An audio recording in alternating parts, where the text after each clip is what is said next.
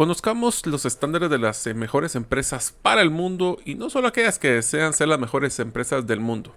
En este episodio hablaremos de las mejores prácticas relacionadas a la categoría de comunidades. Dentro de las mejores prácticas hablaremos de las políticas de diversidad, equidad e inclusión.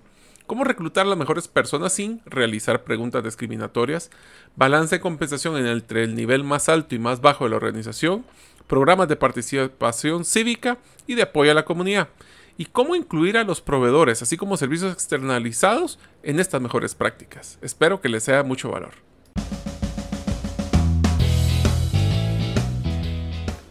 Bienvenidos al podcast Gerente de los Sueños, donde le brindamos las herramientas prácticas, competencias e inspiración para que los líderes de impacto cumplan sus sueños.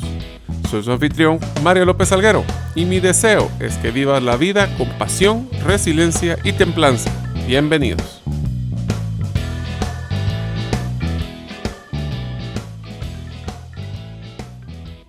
Hola amigos, bienvenidos al episodio número 70 del podcast Gerente de los Sueños.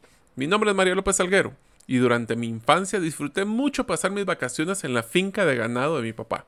Lo que más me gustaba era montar a caballo y bañarme en el río. Deseo agradecerte que nos escuches el día de hoy. Si todavía no eres parte de la comunidad de los sueños, puedes hacerlo suscribiéndote a nuestros correos electrónicos, ingresando a la página gerentedelosueños.com o a través de un listado de difusión a través de WhatsApp, enviando tu nombre al más 502, más 502 para aquellos que nos escuchan fuera de la frontera de Guatemala y el número de celular 5017-1018. Repito, 5017-1018. En el episodio de hoy hablaremos de una de las categorías más interesantes que tiene la evaluación para certificarse como empresa B. Es la categoría de comunidades. Comunidades debemos de entender que no es un tema de responsabilidad social empresarial únicamente. Debemos de tomar en cuenta que incluye a todas las personas que viven o trabajan cercanas al lugar de trabajo de cada una de las ubicaciones de la empresa. Esto va a incluir temas de inclusión, temas de participación, hasta temas de cómo nosotros manejamos algunas políticas de recursos humanos para ser más inclusivas. Así que si están listos, vamos a empezar con la categoría Comunidades de la certificación de empresas B. La primera parte que hablan específicamente son sobre la diversidad, equidad e inclusión. Esto podemos hablar de que no solo estamos hablando temas de género, que es lo que usualmente la mayoría de las personas considera, sino que también hablamos de participación de personas que de otra forma tal vez son consideradas minorías. Eh, yo les voy a contar, tuve una experiencia y eso es un tema muy importante que tenemos que tener cuidado en los momentos que nosotros hacemos preguntas a la hora de hacer entrevistas. Lo mencioné en un episodio anterior del podcast que hay algunas preguntas que toda pregunta que hacemos durante nuestro proceso de entrevistas tiene que tener un propósito.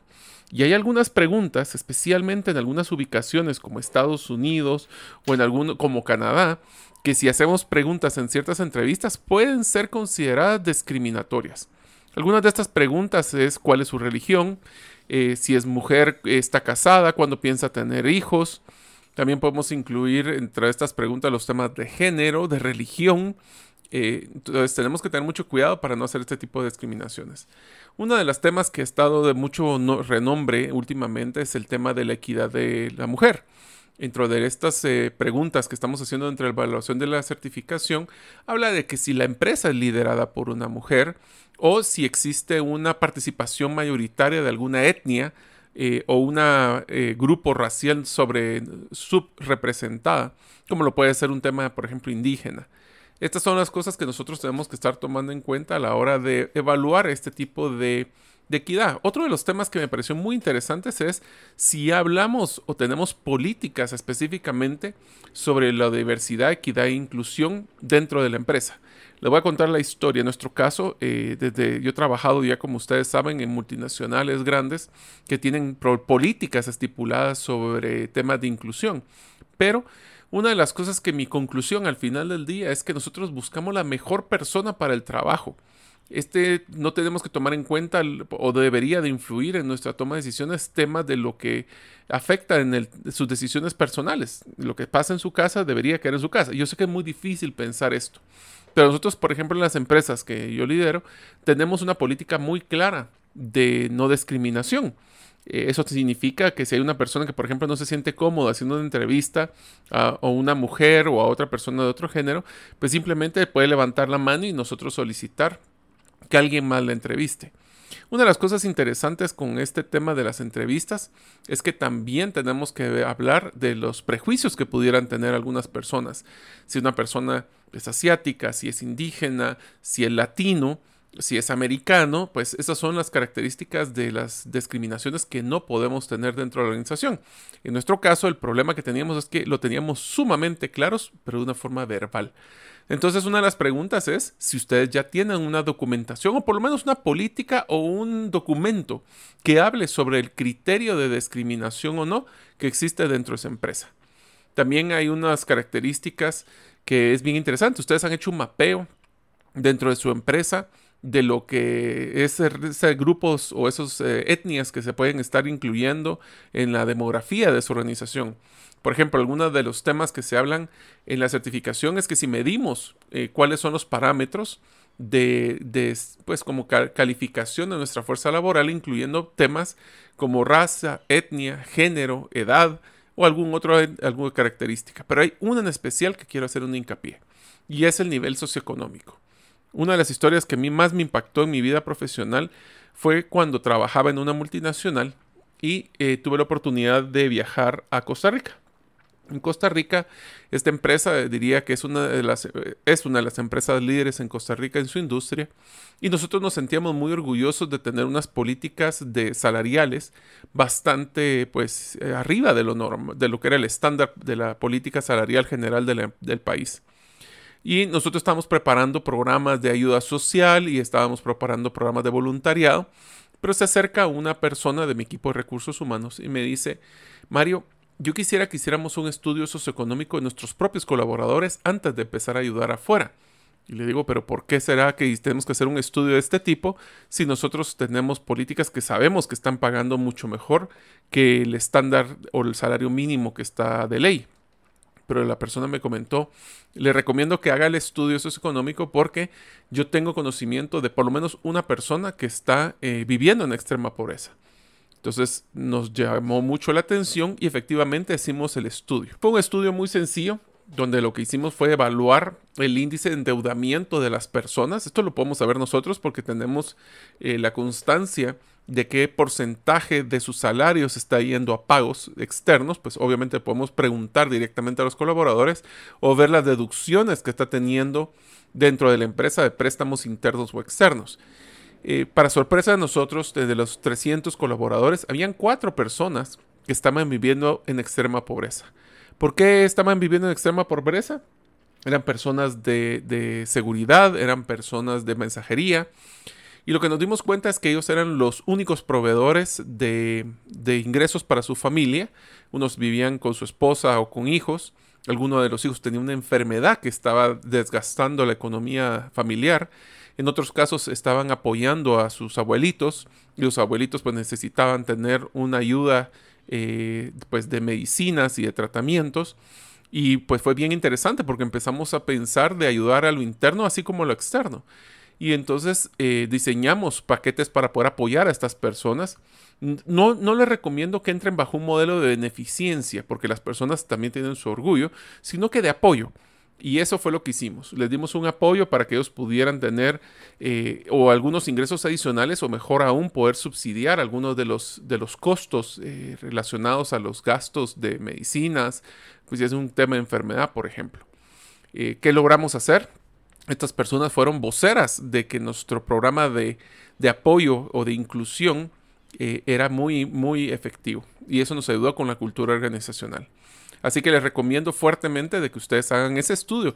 Yo sé que es, no suena fácil, pero la verdad es que con, a veces con solo hacer una encuesta les va a ir mucho mejor. Otro de los temas que habla la certificación que me llamó la atención es la proporción entre la remuneración más alta, con bonificaciones y todos los ingresos, y la remuneración más baja que paga la empresa. Esto, eh, pues obviamente dependerá mucho de la complejidad de la organización y de las escalas, pero una de las características que hemos visto de empresas de impacto son aquellas que no tienen tantos niveles, sino que se vuelve un modelo más matricial y lo que preguntan en la encuesta es si puede ser cinco veces de lo que, o sea, cinco veces El del salario más alto relacionado con más bajo son 10, 15, 20, más de 20 veces el salario mínimo. Si ustedes son los empresarios eh, o dueños de la organización, valdría la pena que hicieran ese porcentaje solo para tenerlo como referencia. No es que esté malo, simplemente que eso demuestra la disparidad que existe salarial entre una organización. Otra de las preguntas que realiza la, encuesta, que también pues, es un poquito redundante la que hablamos anteriormente, es ¿qué porcentaje de los gerentes de la organización son mujeres? Esto lo que nos va a demostrar, pues simplemente es un tema de participación de alta gerencia del tema de las mujeres. Yo creo que es un tema que, aunque es sumamente importante, recalcamos de que o mi punto de vista personal es que siempre deberíamos de enfocarnos de una forma irrelevante si es eh, hombre, mujer o de otro género, si es la persona correcta para liderar ese departamento. Eh, mis dos centavos, yo sé que eso podría ser un tema de discusión, pero eh, lo interesante es poder tener el mapa para saber dónde estamos parados. Otra de las cosas que también hablan es el tema de representación de grupos sociales subrepresentados, como hablábamos en el caso de la mayoría de nuestros países, temas de etnias indígenas tenemos alguna persona dentro de la alta gerencia que se identifica bajo esa etnia, ¿qué porcentaje puede ser la cantidad de gerentes que se identifican con esa etnia? Yo creo que tiene que ver mucho también con la geografía donde está nuestra organización, pero es parte de lo que tenemos que ir conociendo. Y ya llegando al extremo de más alta gerencia es qué porcentaje de la junta directiva son mujeres. En nuestro caso, pues tenemos empresas donde tenemos la mitad de las participaciones es mujeres, la otra mitad es hombres, algunos que tienen mayoría. Eh, realmente, recalcando, que siempre tenemos que buscar a tener las mejores personas. Y el mismo proceso para la Junta Directiva en temas de eh, grupos sociales subrepresentados. Uno de los puntos siguientes hablamos de la diversidad en temas de los proveedores. Y esto también tiene que ver con un tema de inclusión, de poder ayudar, por ejemplo, no solo a los proveedores más grandes o los que tienen las mejores eh, condiciones, siempre manteniendo el estándar, obviamente, de productos, pero darle una oportunidad a proveedores que son representados, no solo porque en el caso que tengan, ser liderados por mujeres, sino que también tengan una representación de, estos grupos étnicos subrepresentados. Al final lo que queremos es darle la oportunidad a los proveedores que van a acompañarnos en el desarrollo de nuestra empresa. Pero qué mejor que pueden ser dándole oportunidades a estos grupos. Si no lograste participar en el taller digital Cómo transformar tu página web en una herramienta de ventas en tan solo una hora, puedes encontrar la grabación en el canal de YouTube de Gerente de los Sueños. En este taller te presentamos cómo debe de ser la estructura de una página web que venda, los mensajes claves a utilizar para llamar la atención de los clientes y cómo manejar los llamados a la acción para que el cliente se motive a comprar.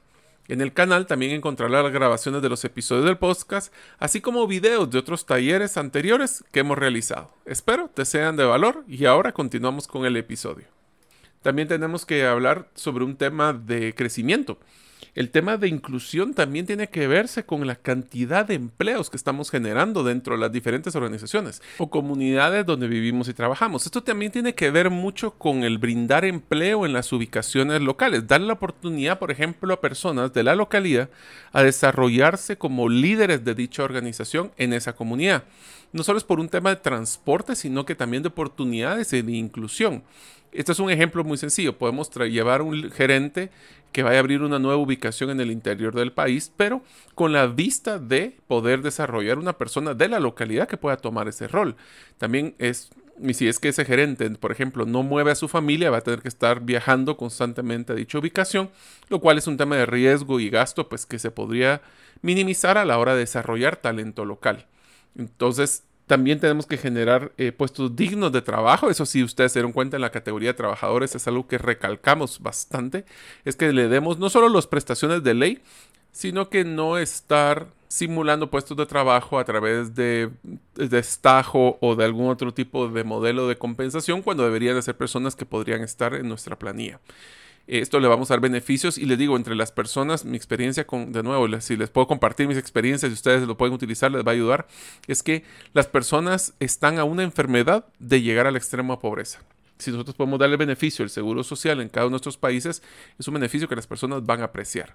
La siguiente sección de la, de la, certificación ya habla específicamente de los programas de ciudadanía corporativa, programas de responsabilidad social, En estos vamos a hablar de dos temas muy importantes y es que esta es una frase que muchas personas no les gusta, pero es una frase que realmente yo sí creo, que dice, esta pueden decir que es, eh, es, mía, así que yo se las estoy compartiendo, es que yo creo que tenemos que cambiar la filosofía de lo que es los programas de responsabilidad social.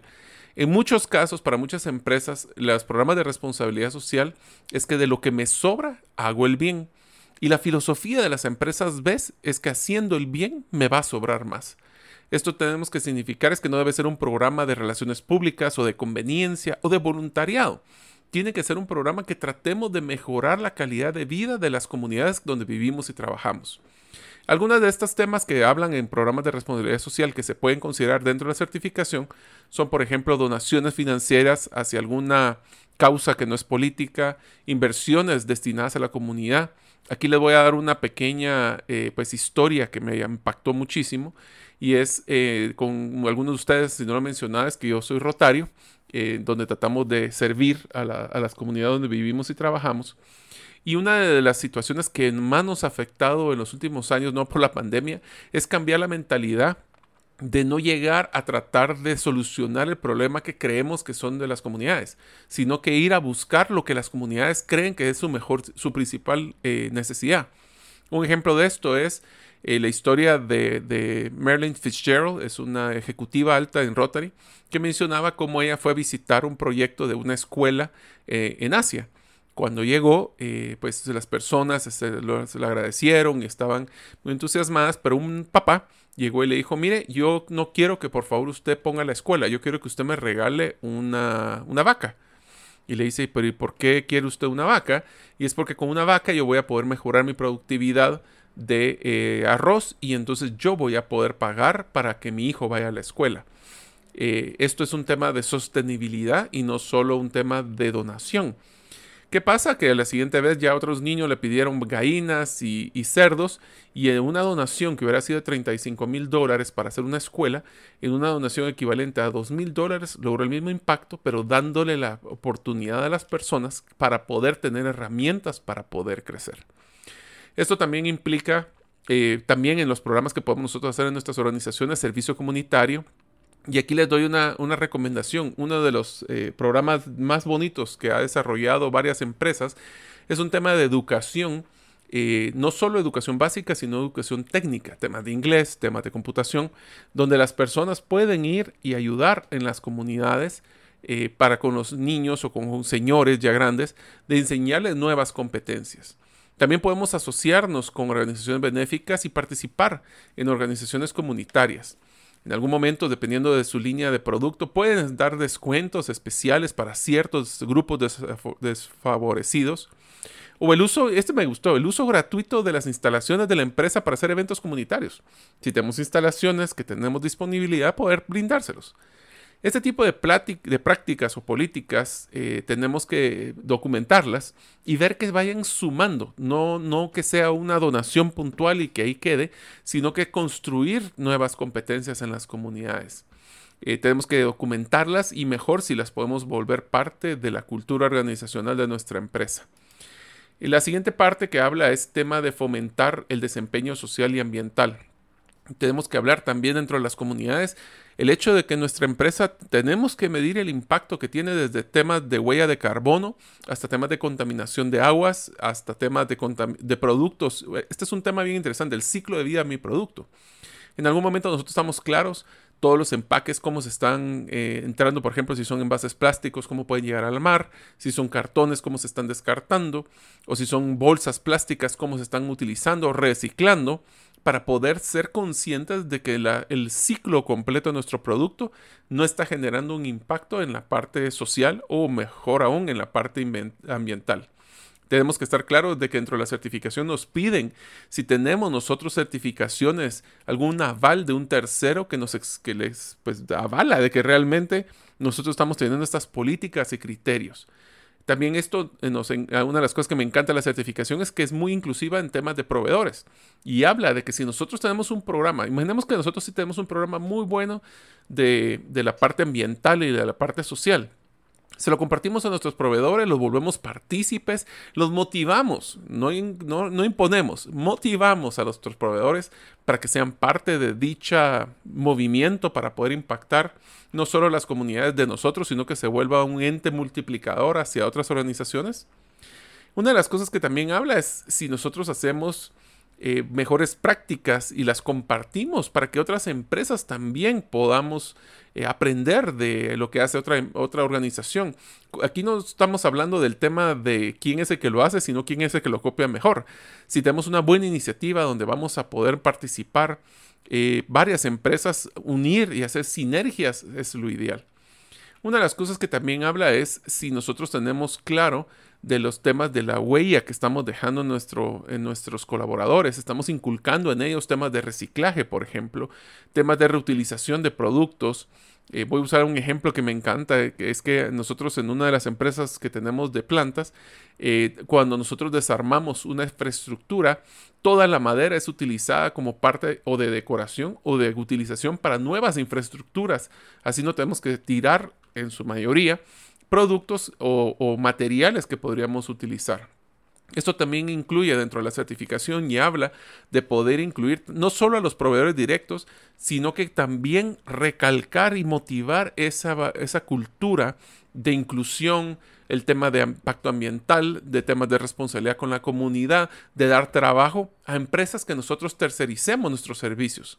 De nuevo, nosotros podemos ser un centro de desarrollo y de enfoque y de motivación para todas las comunidades, y no estoy hablando solo comunidades como el concepto general, sino el ecosistema donde nosotros nos movemos. Podemos utilizar también eh, y motivar eh, el hecho de que los eh, servicios tercerizados cumplan parte de lo que hemos hablado como tema del pago del salario, que se tengan planilla, por ejemplo, que tengan, y este es un tema bien delicado y solo hago la mención de un paréntesis.